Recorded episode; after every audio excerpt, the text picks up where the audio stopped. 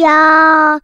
一个相信你的人。欢迎收听电玩店，我是电玩迪恩。本集节目依然没有人夜配，不过没有关系，这非常像极我们平常录音开场的节奏。但是这个东西绝对不是我已经录好，然后放出来的一个算是前奏了，单纯每一次的开场就用这东西来做一个暖身。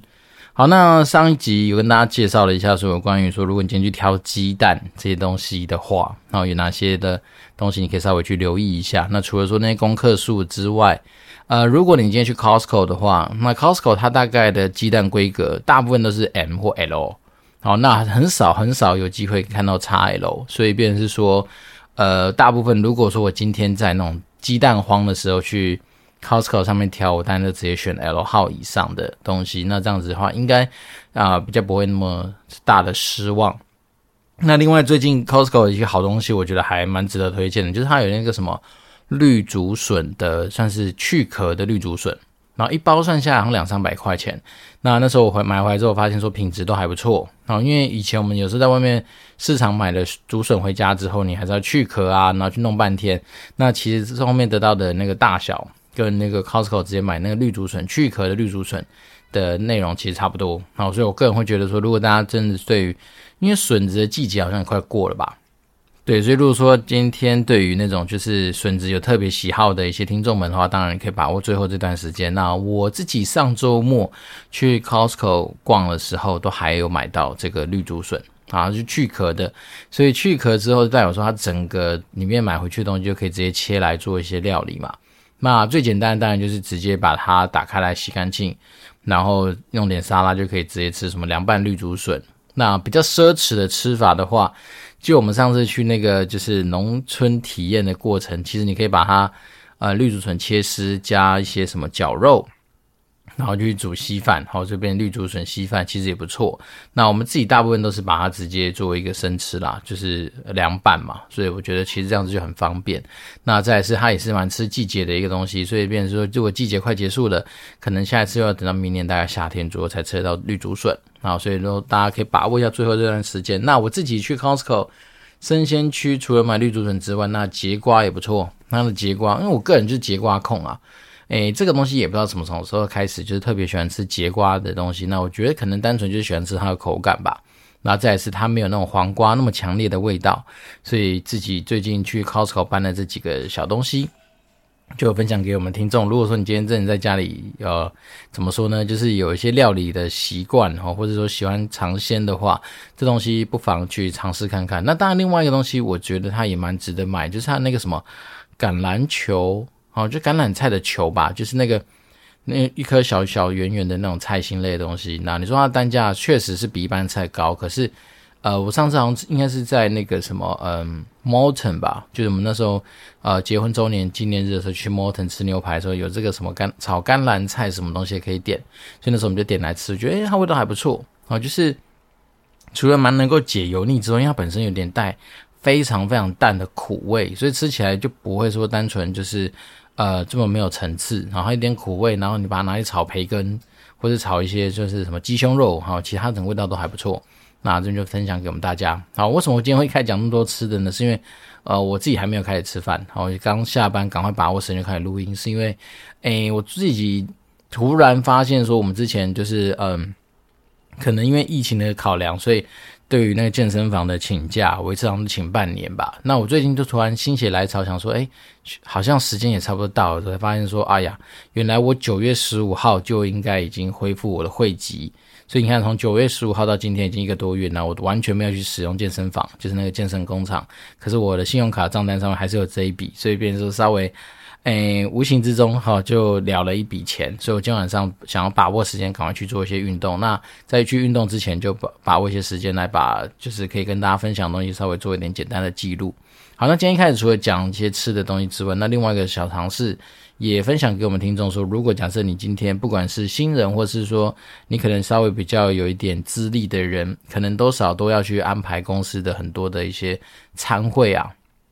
或是说一些怎么讲，就是。聚餐的一些安排，好，那这东西当然你说菜逼吧的时候，可能就是负责定位，负责就是装张罗一些菜色。那当然最后拍板定案可能是你们的小组长或者你们老板。但随着你今天的职务越来越高，哈，可能假设你今天也许就是要负责更高老板的一些餐会上面的安排。那今天稍微跟大家讲一点，就是如果有关于酒的数量的拿捏，怎么拿捏比较好？那这个东西是来自于我一个对酒非常有研究的朋友的一个算是呃提点吧。好，因为他本身对于红酒不只是呃有兴趣之外，他还考到什么非常高级的那种算是品酒师，所以他那时候就跟我讲一个概念是说，如果说今天我们要帮忙准备所谓的嗯，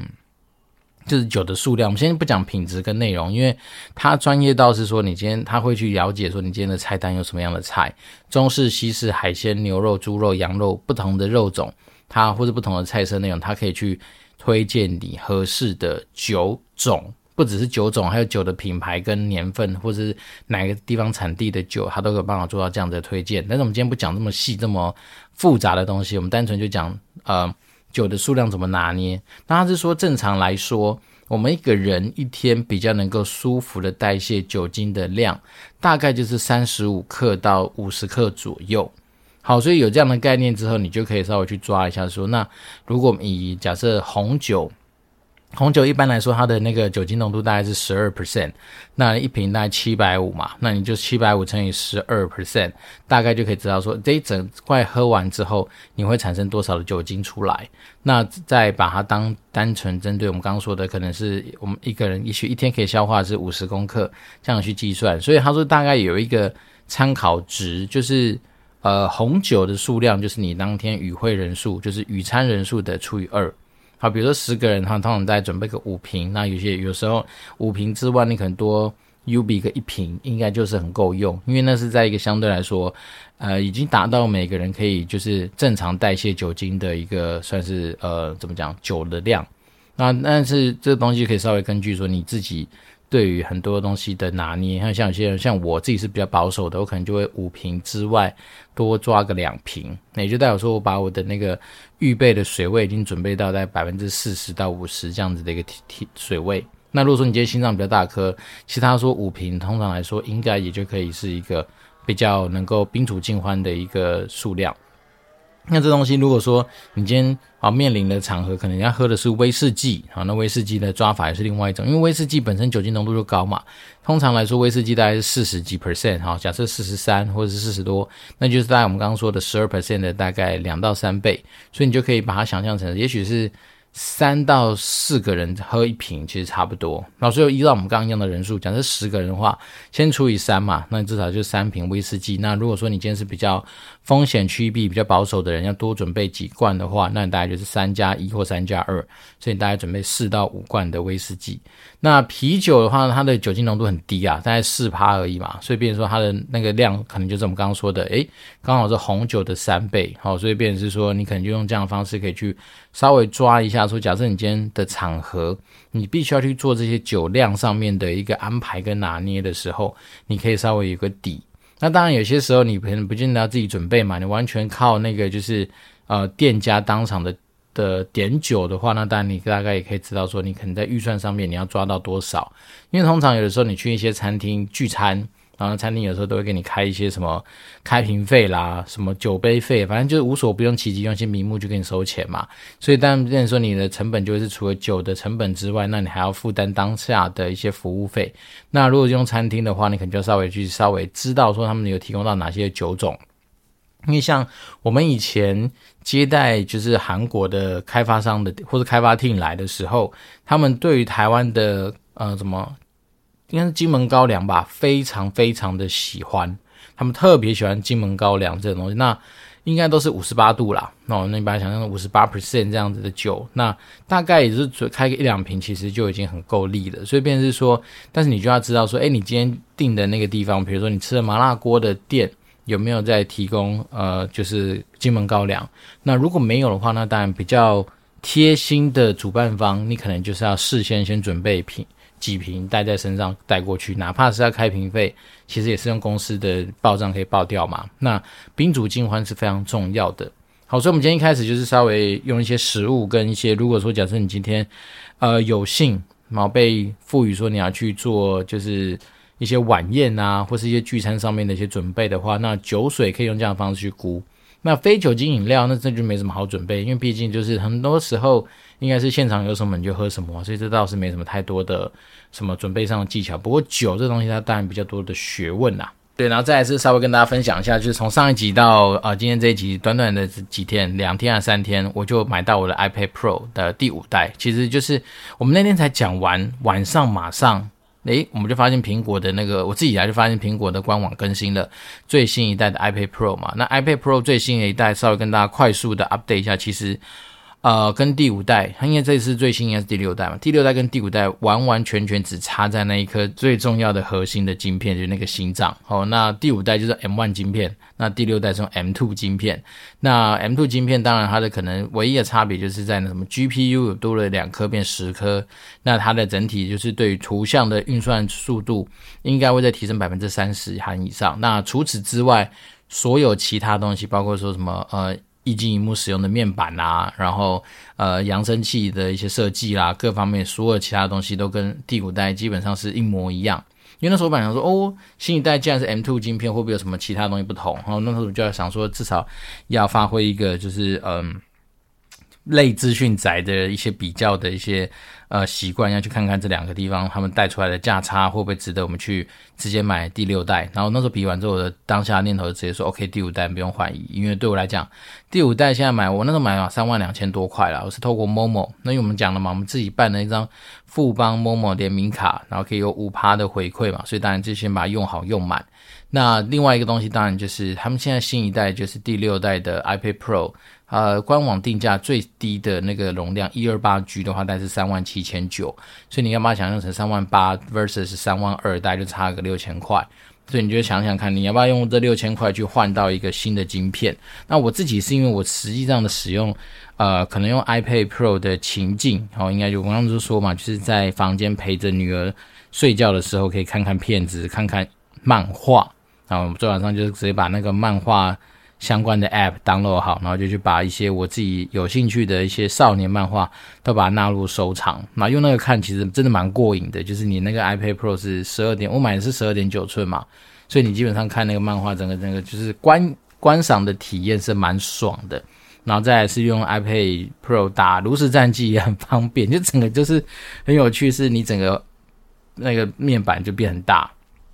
所以反而是用完那个之后，在睡前要去帮自己的手机设闹钟的时候，就觉得，诶，什么手机？诶，再怎么说，iPhone 十一应该也不算小嘛，就发现就觉得，哇，整个手机变得很迷你。嘿，对，但是我觉得这个东西就是这样，有比较才会有感觉啦。那我自己用的 iPad Pro，呃，一天的心得是觉得，对啊，就那种怎么讲，平板还是有它呃需要跟吸引人的地方，因为它就是大嘛。那大了，你看剧啊。就算是看 YouTube 的一些短影片，都觉得蛮舒服的。至少对眼睛的，怎么讲，就是我不用说呃这么样的盯着那个小的荧幕。但是当然它也有它的缺点，就是因为我在床上的使用环境，拿着这么大的平板，确实还是没有到像拿手机这么方便。好，所以我现在在等待我的壳。要是我壳快到了之后，看能不能因此而让我在整个观赏的体验或者使用上面能够更加的一些舒服。那只是当然单纯，我觉得这次呃操作上面也算是比较小的失败，因为那时候本来以为说，哎，等到那个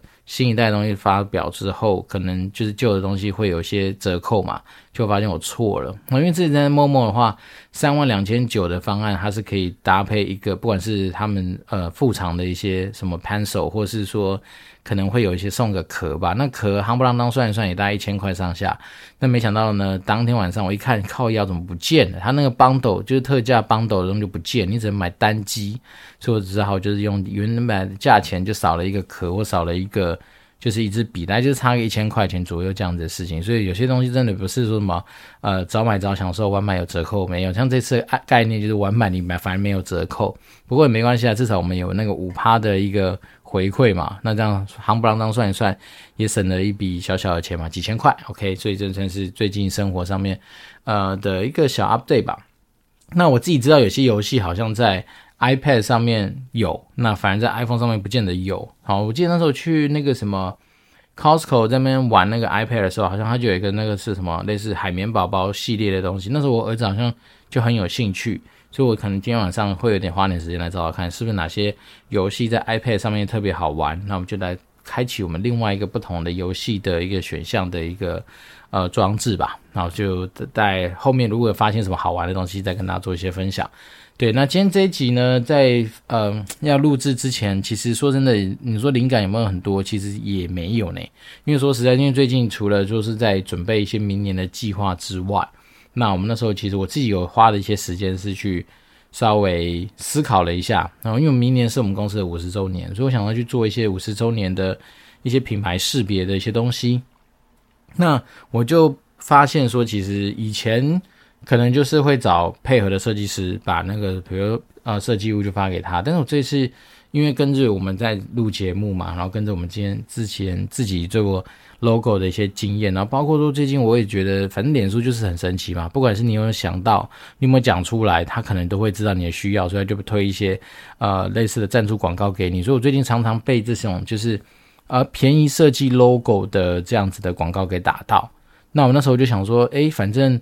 有时候灵感这种东西，你毕竟给人家来做一些东西，你还是要做一些比稿费嘛。好像以前有时候我们在暴雪有找到一些什么 creative 的一些呃公司，他们就来分享一些根据，比如说不管是改版，或是我们给予他们的一些呃就是特殊活动的一些算是 brainstorming 的一些需求，他们就来提案说一些点子，那这种点子的提案就会有提案费。所以那时候我就想说，那就一样的精神，我请我就去找一些那种比较便宜的，对，就是看他们的标榜说，他们好像针对很多的，不管是 to C 或 to B 的一些客户，都有设计一些很多很特别的一些 logo。那我那时候就去找了几间，然后就是反正 Facebook 你要打得到我，我就去尝试看看，然后问一下价钱。那最便宜的话，两千多块钱，他就可以帮你做一些设计。然后他们都标榜说什么，就是无限改嘛，改到你爽为止。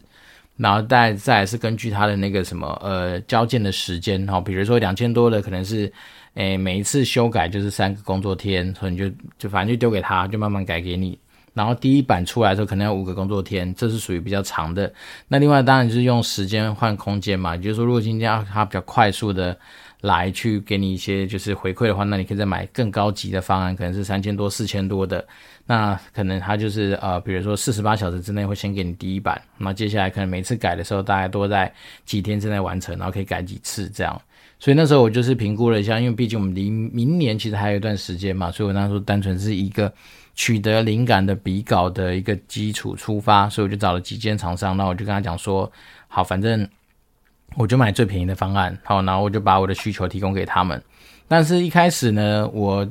只是跟他讲说，我不希望在我的呃原本的那个 logo 上面做太多的一些变动。所以简单来说，基底就是我要保持住我们公司原本 logo 的样子。然后除此之外，你要增加上五十周年或是呃 fiftieth 呃 anniversary 这样子的字眼都 OK。反正就是你帮我把。就是我原本 logo 不动，那在这个之外去加上五十周年的识别的字样，来把它合成一个，算是一个完整的一个 logo。那这东西其实我们也不是第一家做的嘛，像我那时候随便打了一下五十周年，其实像呃 Lamborghini 他们就有五十周年专门那一年的一个算是识别物，啊，他们其实基本上 Lamborghini 的章的 logo 就是还在嘛，然后在那之外他们就用五十。好，比如说五十的一些花样去做一个辨识，所以你就会看得到这是跟 Lamborghini 有关的五十周年的一些东西。那今年是 B N W 五十周年嘛，所以 B N W 为了它做出一个算是五十周年的纪念的一个厂徽嘛，好像就是呃有红蓝等等的一个元素去包围它那个本来的 B N W 的那个 logo。反反正就是很多这样子的案例都找得到，也就是说他们基本上不太会针对他们原本的 logo 去做大。变化或者大的变形，但但是我这些东西我发现啊，我明明那时候都已经在第一次跟厂商 brief 的时候，我都讲得很清楚，就是我的 logo 不要被变动。好，那除此之外，你可以在这个 logo 之外去加上五十周年庆，或是五十周年或是什么的一些呃元素上面的调整都 OK。好，就会其实有厂商第一次送回来的时候，我讲说靠妈，这是什么东西啊？完全看不懂，就是。当然，它是有保持住我们就是中国端子，然后比如 CTE Tech Corp 这样子的一些字样，甚至你还是看得到它有 CTE 的东西在里面。可是它完完全全已经把我们本来的 logo 做了大很大量的变形。对，所以那时候我第一版的时候我就说，反正既然说可以改到爽嘛，那我第一版就跟他说，呃，你这完全走错方向，因为我要的是我本来的 logo 不要有变变动。那反而是在这个之外啊，去做一些五十周年式样上面的一个算是搭配。那我那时候就想说，好好算了，与其这边讲那么多废话，不如直接拿一个范例给他说，那就找了 Lamborghini 啦、BMW 的东西，把它就稍微当成范本说，就是这样。就我原本 logo 不要变，哦，或是你原本 logo 大形象，你就是要 keep 住，你不要那边给我搞一些的没的。好，那直到这样子的话，才有厂商稍微就是比较了解我想要的东西，然后才开始进行第二次、第三次、第四次的一些修改。对，那我这东西就是稍微跟大家分享一下说，其实我们以前在做网页的一些设计的 brief 的时候，之所以要减少一些就是那种非常虚幻的沟通，好，比如说，请给我点忧郁的蓝，哦，或者是说我要有点呃灰，但是又要点灰中带呃，比如说一点点小小兴奋的一点点的橘之类，反正就那种越是形容词的东西，越就越少出现会比较好。然后再来是说，像我们以前就是我自己对很多设计物首重就是资讯啊，就是我始终觉得资讯的正确跟资讯的呃字样要非常被清楚的给凸显跟辨识是最基本的。那至于说颜色的搭配，当然我们以前也跟大家分享过嘛，其实企业识别色或是你这一个商品，那我比如说像我们以前做线上游戏，那你那个线上游戏一定有它自己本来定调的 tone and manner，就是它的那个呃。怎么讲调性？那你的颜色基本上不会离它的调性太远嘛。然后再是有些游戏它本来就已经有设计好它的那个 logo，所以你基本上你你今天网页的设计啦，或是你很多那种宣传 banner 里面的素材的使用啊，其实你应该是不会跳脱这些东西太遥远。我这边是说，我们以前自己在做这些东西的调整或沟通的时候，都会尽量越明确越好。那这次在整个跟这些呃新厂商，呃，也不能说新厂商嘛，因为我搞不清楚他们到底是呃工作室呢，还是一个人。但是有些看起来就是好像还蛮有经验的，而且有些甚至是不是台湾的团队。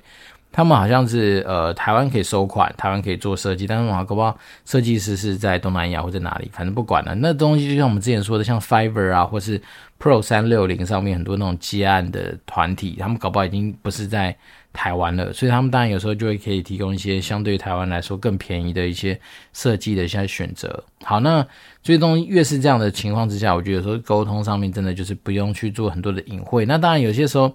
讲真的，你真的一开始一点想法都没有，你就是要去收集灵感嘛，所以我就会明白，刚刚讲说，反正我条件就是限制在这边，我只讲限制条件，就是哪些东西一定必要的存在，那其他的东西你就自由去发挥，没差。好，所以当然我就像我这次已经收到有些厂商改到第三次、第四次，那我就会说 OK，因为毕竟这东西我明白了，就是要用在公司的一个，比如说明年度的企业识别上面，所以我会把它从一开始有设计到后面。所有的东西我都拿去作为接下来去跟内部沟通比稿的一个素材，因为毕竟我的东西只是我自己的主观的判断嘛，所以我不会让你中间哪些东西都是啊、白白的花费，我会把这些东西都拿去给 OK 定夺的长官去做一些挑选。所以哪怕搞不好中间真的有些长官就觉得说啊，我就是喜欢 logo 变形啊，就是看都看不出来是哪一家本来公司，嗯，完完全走这个全新意向出发的也有可能。所以变是说，我觉得东西我就反正我的习惯就是尽量。资讯就是透明化嘛，所以我就让我们跟我配合的厂商，我就直接说，反正呢，你中间所有修改的东西我都会留着，那到时候反正我只是截图，然后让大家去挑。那他们的方案很很简单，其实你最后就挑到一个你喜欢的，然后他就是给你相关的什么 AI 档啦、PDF 档啦，然后什么 JPG、PNG，反正总之就是可以让你可以去编辑的东西，然后包括这个东西的版权吧，好，应该就是这样子。那便宜的两千多块就有，三千多块也有。那我自己是还没有发给那个更遥远的国度啊，因为 Fiverr 上面你可能就要用英文去沟通嘛，你可能就要去呃，但还好，因为我们本来就是希望说利用这个企业识别去打国外的客户，所以我们本来上面就是三个字 CTE，所以其实你发给国外的人去做也不是不行。然后就像是我们那时候在做电玩店的 logo 的时候，其实一开始。我在取得灵感的时候，我也是透过 Fiverr 上面去找那个就是呃便宜的设计师。然后那时候我我单纯就想说，哎，我们也没做过这种所谓什么 Podcast 的 logo 嘛。然后再来是我们自己也做不出来，因为我本身就不是这方面的专家，所以那时候就我就上 Fiverr，然后去把那个一些条件设定好，呃，五块钱、十块钱美金，哦，然后大概二十四小时给我交件，那大概就是这样，然后就找了几个，反正那时候完全也没有办法去挑到什么太贵或是。多厉害的一些设计师，反正单纯我就觉得说有，我就随便挑，照缘分去找了几个，然后把每个的 brief 就跟他们讲说，哎，我今天我就是呃中文叫电玩店嘛，那英文就是 DWD，好，所以我的元素要有 DWD，那我是我是一个 podcaster，然后我大概讲的内容会是偏向哪些方面的东西，可能就是 business marketing，或是说。也许会讲到一些什么，就是 career 相关的东西，然后就把这些东西元素告诉他，然后再来是说我喜欢的色系大概会是什么，甚至我好像一开始的时候，我连那个色系都没有去跟他过做规范，我就说反正你就自由发挥，但是我我的强调就是我要 DWD 的元素，然后就是 DWD 这三个字去，呃，跟 podcast 跟这些就是我们刚提到的那些东西去做一些联动，然后就把这东西就丢给那些设计师，那设计师当然就设计出几个就是呃。就有些人我觉得 OK 啦，看起来就还蛮有模有样的，然后就把这东西收集完之后，这只是我第一轮。那我第一轮有这些东西之后，我就跟我们的后面我的御用设计师，因为他就是我弟媳啊，那我就跟他讲说，诶，我拿到了这样子国外的一些灵感，对，但是我因为我毕竟是中文嘛，我不可能跟他讲说叫他去弄中文字或干嘛，因为所以就很难。那我就花了另外一笔钱，就请我弟媳去帮我设计“电玩店”这三个字，它能不能够跟电玩就产生一些相关的一些联动。所以大家会看到那个啊，就是我们的丸子上面的那个会有什么呃，就是那个电玩的摇杆在上面啊，然后呃，好像是电那个字上面就会有那个什么类似于以前的那个呃超级任天堂吧，它的那个什么十字钮啊那些小小的元素，那也会把一些麦克风就藏在我们的那个国字里面，所以变成是说它其实就还是。呃，做过几阶段的这样子的一个设计跟调整，然后最后再跑出我们自己觉得，哎，好，OK 啦，你至少看得出来是一个 DWD 带着一个算是什么？呃，我们上面是一个带着耳机的东西嘛，然后下面是用电玩店，但是它有把很多电玩，比如摇杆啊，或者是什么按钮的一些元素，就包在我们自己电玩店的 logo 里面。然后所以那时候我就觉得，反正。走完这样一招，你就会知道说，如果假设今天我要帮公司设计一个 logo 的时候，那我大概有哪些资源可以去用？对，那得，就像你提醒我，好，那我下礼拜可能开始去找 Fiverr 上面的设计师。只是 Fiverr 我就忘记他到底能不能开发票，因为毕竟我们在公司帮公司做这些事情，我还是期待说能够开一些发票吧。所以便是说，呃，不知道，我再研究看看。但是我就觉得说，其实现在网拜网络所赐啊。在网络的世界，真的有非常多这样的资源可以来做一些运用。那这东西真的会让我们在做很多东西的一些准备，或者在工作上面可以事半功倍吧。所以这东西就拿来做一些分享，就是让我们这些听众说，如果假设你未来还是有一些。呃，设计品的需要，那其实说呢，你看嘛，我们在 Facebook 上面被打到，那也许他们的团队不在台湾，也许设计一个东西两三千块，可能会觉得跟 Fiverr 上面可能动辄十块、十五块、二十块美金的东西比起来，两三千块，耶、还是稍微贵了一点。但是如果说你真的是假设回到以前，我们可能就没有那么多经验，我们直接会找是说什么呃 logo 设计公司。我、那个来报价就是万字起跳，那绝对不是几千块可以搞定。所以，便是说，我们也许几千块是退而求其次，是在一个非常廉价跟有专业度，然后高度呃，算什么高度专业收费的那种团队中中中间有另外一个选项。那我们今天就把这个经验分享给大家，就是说，我觉得像那些公司不只是设计呃。它好像不只可以设计 logo 吧，包括你名片，它也可以帮你设计。然后反正都是在两三千块钱的范围。那我个人会觉得说，如果你一个公司来去做这东西的一个投资，算是蛮划算的啦。然后但是他们那些设计出来之后，它不是单单只交给你一个图档，诶，他已经把那个他们设计好 logo 就是。模拟在比如说你们公司的一些相关的一些呃宣传品上面，比如说 CD 啊，诶，这个也蛮妙。现在谁在用 CD？好了，那比如说名片啊、招牌啦、笔记本啊、A4 纸啊、信封啦等等等，他就已经可能用过他们一些特别的一些软体去跑吧，所以就把这些 logo 已经直接压在那些东西上面，哦，所以变成说你就可以很清楚的感觉到说，诶，这东西。实际上哈，到时候如果你要去做成一些品牌识别物哈，比如说你像我们刚说的提袋啦，那 A4 纸啦、信封纸啊、信纸啊，或者是说你们的一些呃信封袋或是什么什么呃你的笔记本啊等等等，它上面你会印上你的 logo 之后变成什么样子哦。那我觉得有些东西真的是你只看图档没有感觉，可是一一旦放上去哈，比如说有些东西要帮我们模拟模那个东西放在招牌上面的时候，就觉得哎好像。感觉上还不错，那反正这种东西我觉得就蛮特别的啦。就是以前我们自己在做的时候，其实像呃 Fiverr 上面，如果是一些比较，我觉得怎么讲，比较那种算是比较廉价或者比较糟糕的一些个人工作室，他们可能真的就给你一个图档。但像这种团队，你钱就花在这种地方嘛，他就可以帮你做一些相对来说更深度的一些模拟。那我觉得其实还不赖。那商家我没有特别推荐的，好像有一个我有配合到的，应该是叫什么八度空间吧。